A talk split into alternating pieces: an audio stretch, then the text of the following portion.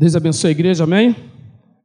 Vamos abrir nossa Bíblia, livro de Atos dos Apóstolos, no capítulo 3. Amém? A Bíblia vai dizer assim: ó, Pedro e João subiram para o templo para a oração da hora nona. Era levado um homem coxo de nascença, o qual punha diante a porta do templo chamada Formosa para pedir esmola aos que entravam. Vendo ele a Pedro e João, que iam entrando no templo, implorava que ele desse uma esmola. Pedro, fitando os olhos, juntamente com João, disse: Olha para nós. Ele os olhava atentamente, esperando receber alguma coisa. Pedro, porém, lhe disse: Não possui nem prata e nem ouro mas o que eu tenho, isso eu te dou. Em nome de Jesus Cristo, o Nazareno, anda. Tomando-o pela mão direita, levantou, levantou. Imediatamente os seus pés e tornozelos se firmaram. Deu um salto, se pôs de pé. Passou a andar, entrou com eles no templo, saltando e louvando a Deus. Viu todo o povo andar e louvar a Deus. E reconheceram ser ele o mesmo que esmolava assentado à porta formosa do templo, e se encheram de admiração e assombro por isso, por isso que lhe aconteceu. Senhor, louvado e engrandecido é o seu nome.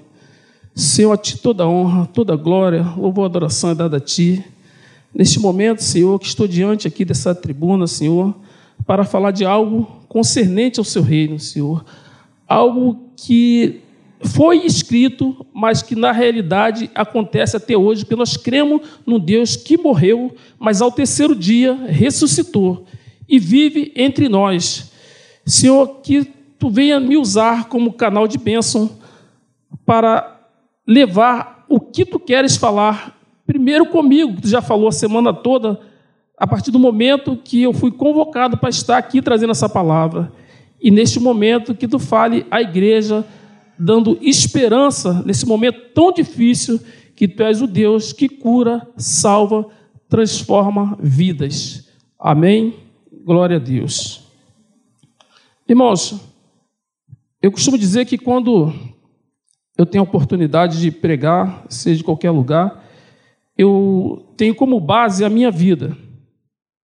E esse texto de Atos, se vocês perceberem, se a gente for lá no, no primeiro versículo do capítulo 1, ele começa falando em ensinar, e se você for no último versículo do capítulo 28, acho que é o 31, fala em ensinamento. Só o primeiro versículo aqui. O que Lucas escreve para Teófilo. Escrevi o primeiro livro, Ó Teófilo, relatando todas as coisas que Jesus começou a fazer e a ensinar. Esse é o primeiro versículo. Vamos lá no 28, é, Atos 28. No capítulo, no capítulo 28, no versículo, vamos do 30 para a gente poder entender, do 30 até o 31 só. Por dois anos permaneceu Paulo na sua própria casa que alugara, onde recebia todos que procuravam, pregando o reino de Deus e com toda a intrepidez, sem impedimento algum, ensinava as coisas referentes ao Senhor Jesus Cristo. Então, o livro de Atos, ele, ele é um ensinamento para aqueles que realmente querem ser um crente segundo a vontade de Deus. Eu estou dizendo isso, irmão, porque eu comecei a ler esse livro, a gente fica assim, pensa, eu fiquei pensando, falei, poxa, o que, que eu preciso fazer mais? Sabe o que eu preciso fazer mais? Tudo. Porque da forma que os crentes viviam aqui na igreja primitiva, se a gente for ler o livro de Atos, a gente vai perceber que a gente precisa ter uma reformulação geral nas nossas atitudes, na nossa convivência, nas nossas amizade, em tudo. Eu fiz a comparação, como a gente vai no médico, né? Às vezes com algum problema de saúde, e o médico passa alguma receita para a gente. principalmente a, a receita alimentar. E ele, cada, cada coisa que ele passa para nós comermos, para melhorar nossa saúde, ele tem na receita tudo o que tem dentro daquela alimentação, os nutrientes que vai nos ajudar a se recuperar de qualquer problema que nós tivermos de saúde.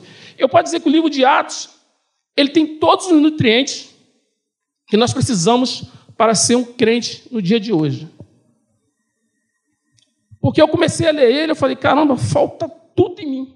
Por isso que ele começa no primeiro versículo, falando que Jesus veio fazer e ensinar, e no último, Paulo está dizendo que Paulo ensinava. Eu acredito que essa palavra ensino é uma responsabilidade que ele nos colocou na nossa mão. Porque ele fez, ele teve aqui, ele fez, ensinou como fazer. Para que nós aprendêssemos. Porque ele mesmo fala que nós iríamos fazer obras maiores que a dele. Então nós precisávamos aprender. E quando também aqui no capítulo de Atos, nós vemos que, essa, que no capítulo 2 está aqui uma profecia que está lá no livro de Joel. Né, no capítulo Joel 2, não lembro agora o versículo, mas está aqui, anotei aqui. Hum, costumo dizer que eu costumo escrever tudo que a gente vai falar, mas chega na hora parece que sai tudo da, da nossa frente. É, 2,31. Não, não, não, não, Joel. 2, 2, 2,28. Obrigado aí, obrigado aí. Tá tem, tem os, os universitários aí que. Só para ver se você estava atento, então deu uma gaguejada, tá bom? Para vocês interagir comigo. Obrigado aí. Então, é uma profecia. Aí nós vamos lá em Atos 2. A profecia se cumpriu ali, né? Que vai dizer é, a descida do Espírito Santo. Ao cumprir-se o dia de Pentecostes, estava, no, estava todos reunidos no mesmo lugar. De repente veio do céu um som, como de um vento impetuoso, encheu toda a casa onde estavam assentados. E apareceram distribuídas entre eles língua como de fogo, e passou, é, língua como de fogo, e passou uma sobre cada um deles. Todos ficaram cheios do Espírito Santo, passando a falar em outras línguas, segundo o que o Espírito lhes concedia.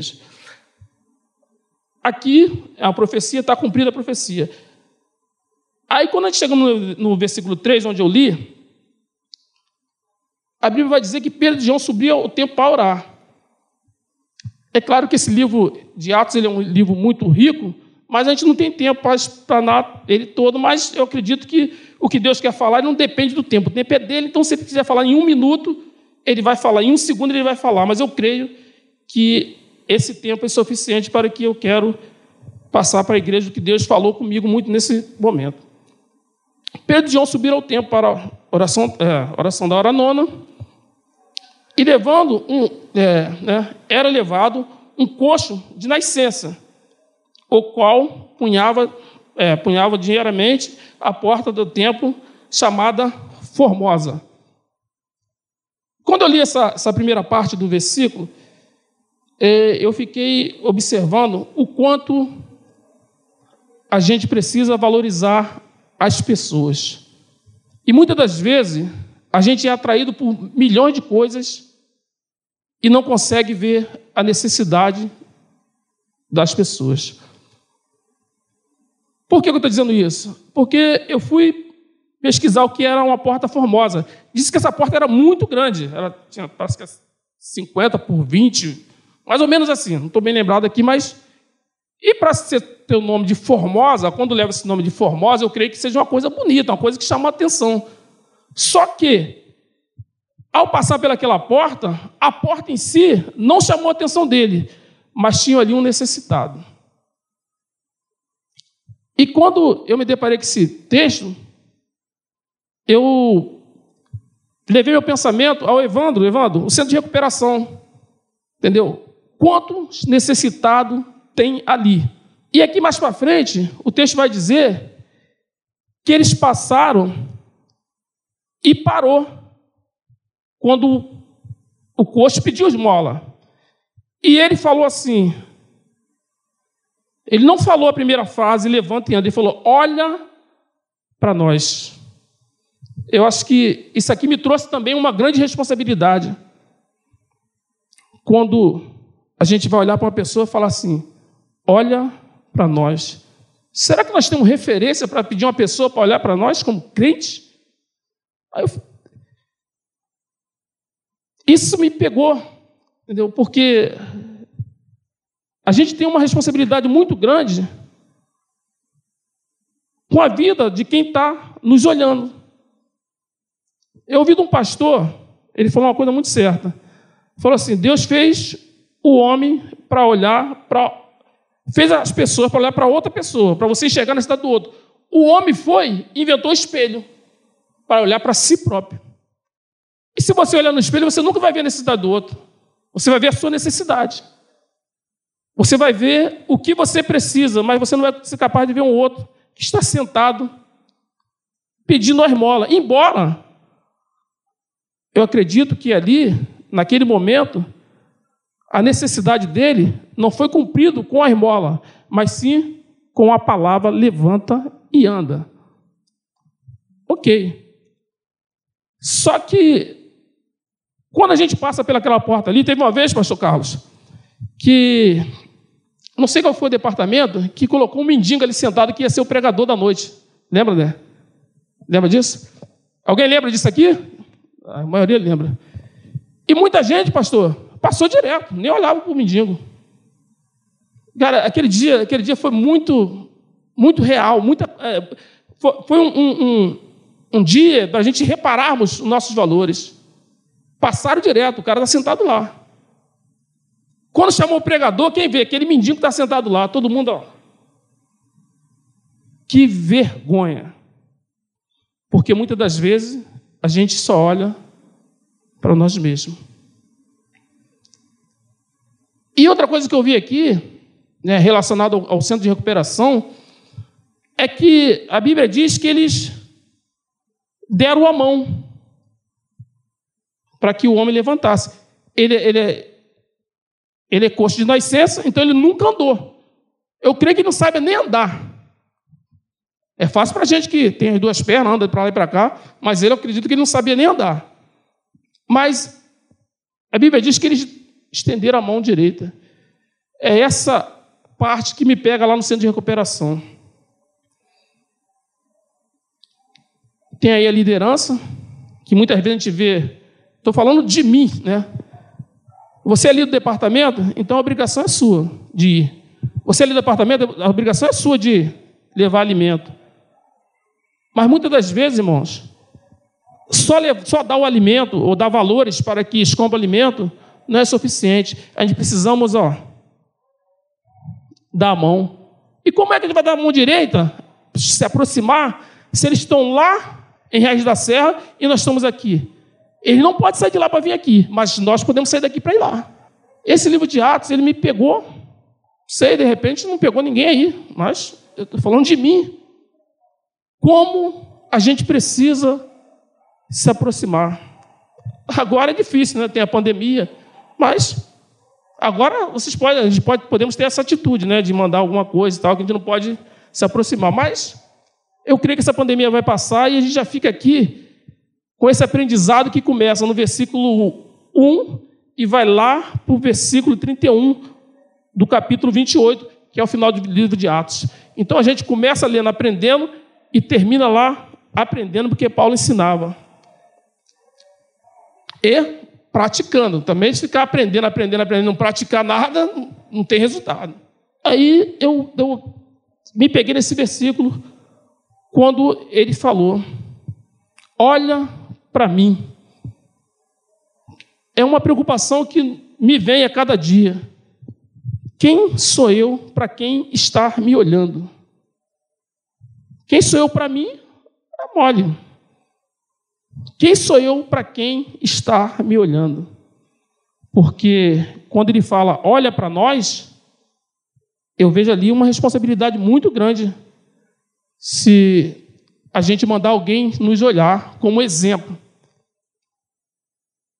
E o que eu tirei também dessa, dessa parte, olha para nós, é que esse homem que estava sentado ali precisava levantar a cabeça.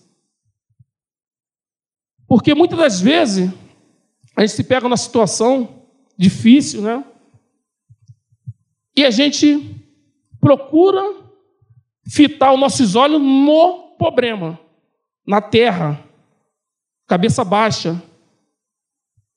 E a atitude de Pedro e João olha para nós.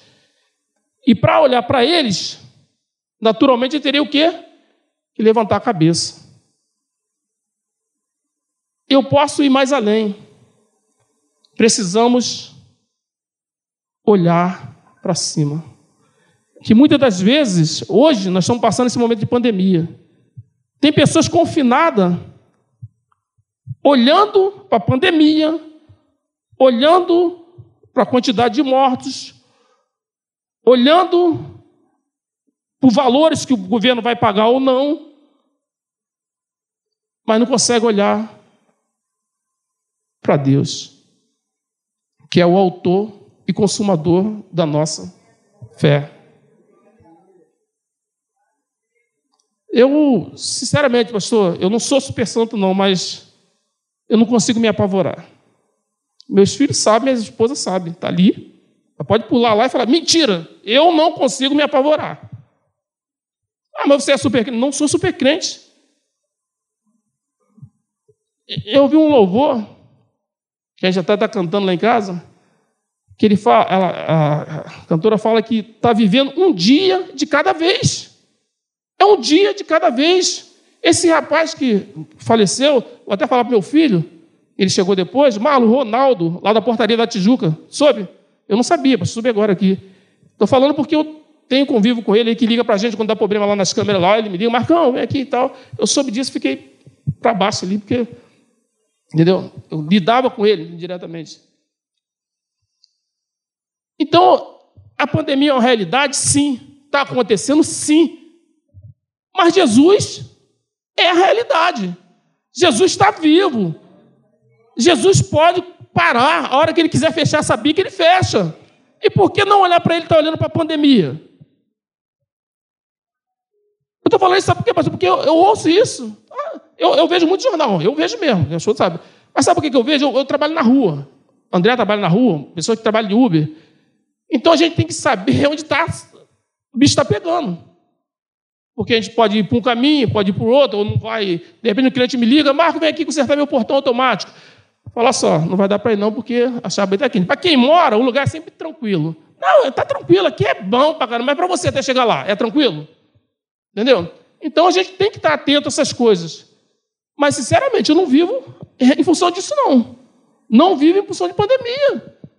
Vou fazer a minha prevenção, vou me afastar, vou lavar minha mão, tudo que chega em casa estou lavando minhas frutas, mas eu vou olhar para cima. Vou fazer o que Paulo, Pedro e João falou. Olhe para nós, levante a cabeça. Não vamos ficar vivendo de cabeça baixa, olhando para a terra, olhando para o problema, olhando para a impossibilidade. Eu estou aqui há 18 anos, André, só ouvindo falar de coisas concernentes ao reino de Deus. E estou vivendo assim. Porque se eu vier para cá, quinta-feira, vier domingo, e sair daqui da mesma forma que estou entrando, estou perdendo tempo. Eu ouço muito isso aqui, estou perdendo tempo. Isso aqui tem que, tem, que, tem que surgir, tem que ter transformação após essa, essas palavras, pastores. Tem que haver mudança após essa palavra. Aqui está dizendo que eles estavam cheios do Espírito Santo. A gente precisa se encher, não para engordar, não para inchar, mas para dar. Outra coisa que veio do texto aqui, que está lá no. Como não tem tempo para ler, mas tem uma passagem aqui no, no, no capítulo 4, que eu até sublinhei aqui, que fala da comunidade cristã e dos apóstolos. Aqui são dois problemas distintos. Mas só quem está cheio do Espírito Santo consegue viver dessa forma. Só, esses problemas só são sanados, só acontece isso para quem está cheio do Espírito Santo. Porque eles estavam cheios. Aqui, ó, no, no capítulo 4, versículo 32, a comunidade cristã, como eles viviam. É uma coisa que eu me pego nisso, querendo aprender a ser assim. Da multidão dos que creram, eram um o coração e a alma. Um era o coração e a alma. Ninguém considerava exclusivamente sua nenhuma das coisas que possuía. Tudo, porém, lhes era comum. Com grande poder, os apóstolos davam testemunhos da ressurreição do Senhor Jesus Cristo. E todos eles havia abundante graça, pois nenhum, necessitado, nenhum necessitado havia entre eles. Portanto, os que possuíam terra ou casas, vendendo-se, traziam os valores correspondentes é, é, e, e depositavam aos pés dos apóstolos. Então se distribuía a qualquer um à medida que alguém tinha necessidade. Ensinamento, aprendizado. Lá no início falou, Jesus vinha fazendo e ensinando. Nós precisamos. Isso aqui é uma necessidade física. Vamos lá para o versículo 12. É, aqui, é, é, do, do, do capítulo 5. Capítulo 5, versículo 12. Aí vem a necessidade espiritual. Isso aqui era uma comunhão, né? comunidade, quer dizer, pessoas que vivem junto, olhando um para o outro olhando a necessidade de um para o outro. Aí vem aqui no 12, é, capítulo 5, versículo 12, a necessidade espiritual. Muitos sinais de prodígio eram feitos entre o povo, pela mão dos apóstolos, e costumavam todos se reunir-se de comum acordo no pórtico, no pórtico de Salomão. Mas dos restantes, ninguém ousava juntar-se a eles, porém, o povo lhe, lhe, lhe tributava grande admiração e crescia mais e mais a multidão de crentes, tanto homens quanto mulheres, agregado ao Senhor, a ponto de levarem os enfermos até pela rua e os colocavam sobre o leito e macas, para que, ao passar Pedro, ao menos a sua sombra se projetasse em algum deles. Afluía também muita gente da cidade vizinha a Jerusalém, levando doentes e atormentado de espírito imundo, e todos eram curados. Então tu tem aqui o ensinamento do livro de Atos de comunhão, de dividir o pão, de estar junto, sentindo a dor do outro, e você tem aqui é, a, a, distribuição daquilo que você se encheu. Porque a Bíblia vai dizendo que Pedro passava a sombra de Pedro curava. Por que curava? Porque ele era cheio do Espírito Santo. Aqui me vem isso que eu acabei de falar ainda agora. Deus fez o homem e o homem fez o espelho. Então aqui não tinha espelho. Porque aqui ninguém se enxergava. Eu enxergava o André, a Ana, a moça lá, o pastor. Mas a mim mesmo. Então, meu irmão, estamos na hora já. Eu quero encerrar aqui essa minha oportunidade, deixando para a igreja algo que me incomodou bastante nesses textos de Atos. Como eu falei, quer ter uma vida bem nutrida espiritualmente? A receita está aqui, livro de Atos. Tem todos os nutrientes que precisamos para que possamos ter uma vida aos pés de Jesus.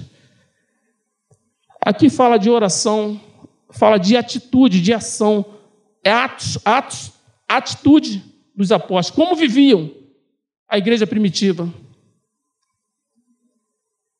E se nós não conseguirmos fazer isso por nós mesmos, eu quero te animar aqui, porque da gente, infelizmente, a gente não consegue mesmo não.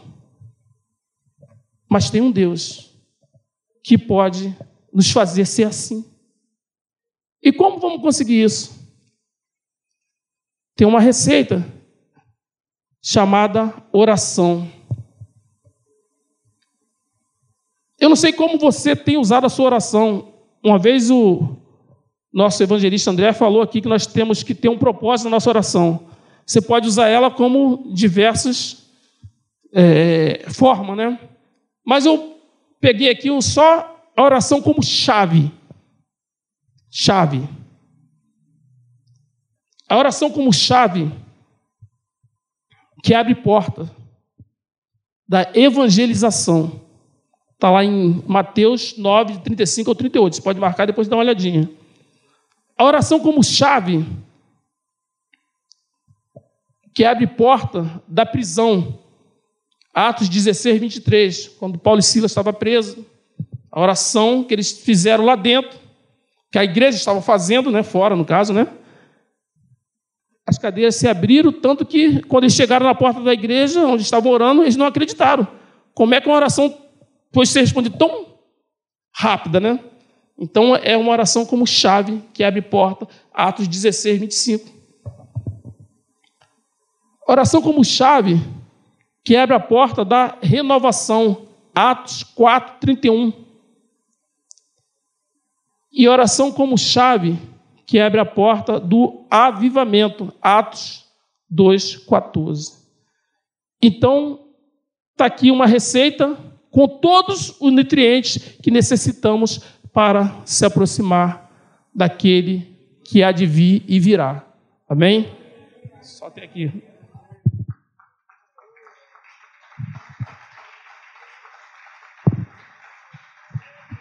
Pastor Carlos. Pastor, eu posso, posso acrescentar só um pouquinho aqui? Já pedi a licença do pastor. Eu, eu me coloquei diante dessa desse livro de Atos. Eu não sei qual a necessidade de cada um, o que cada um precisa, qual o nutriente que está você está precisando para se tornar um crente como da igreja primitiva. Mas se o pastor me permite, eu queria fazer uma oração. Porque é de Deus ter tocado em mim, eu queria fazer essa oração porque eu quero me colocar nesse meio. E eu acho, não sei vocês, que a receita é essa. Sem acrescentar e sem tirar. Livro de Atos para que nós sejamos um crente com os nutrientes necessários para que sejamos igual à igreja primitiva. Tem alguém que precisa ser assim e quer ficar de pé aí para a gente estar orando daqui mesmo?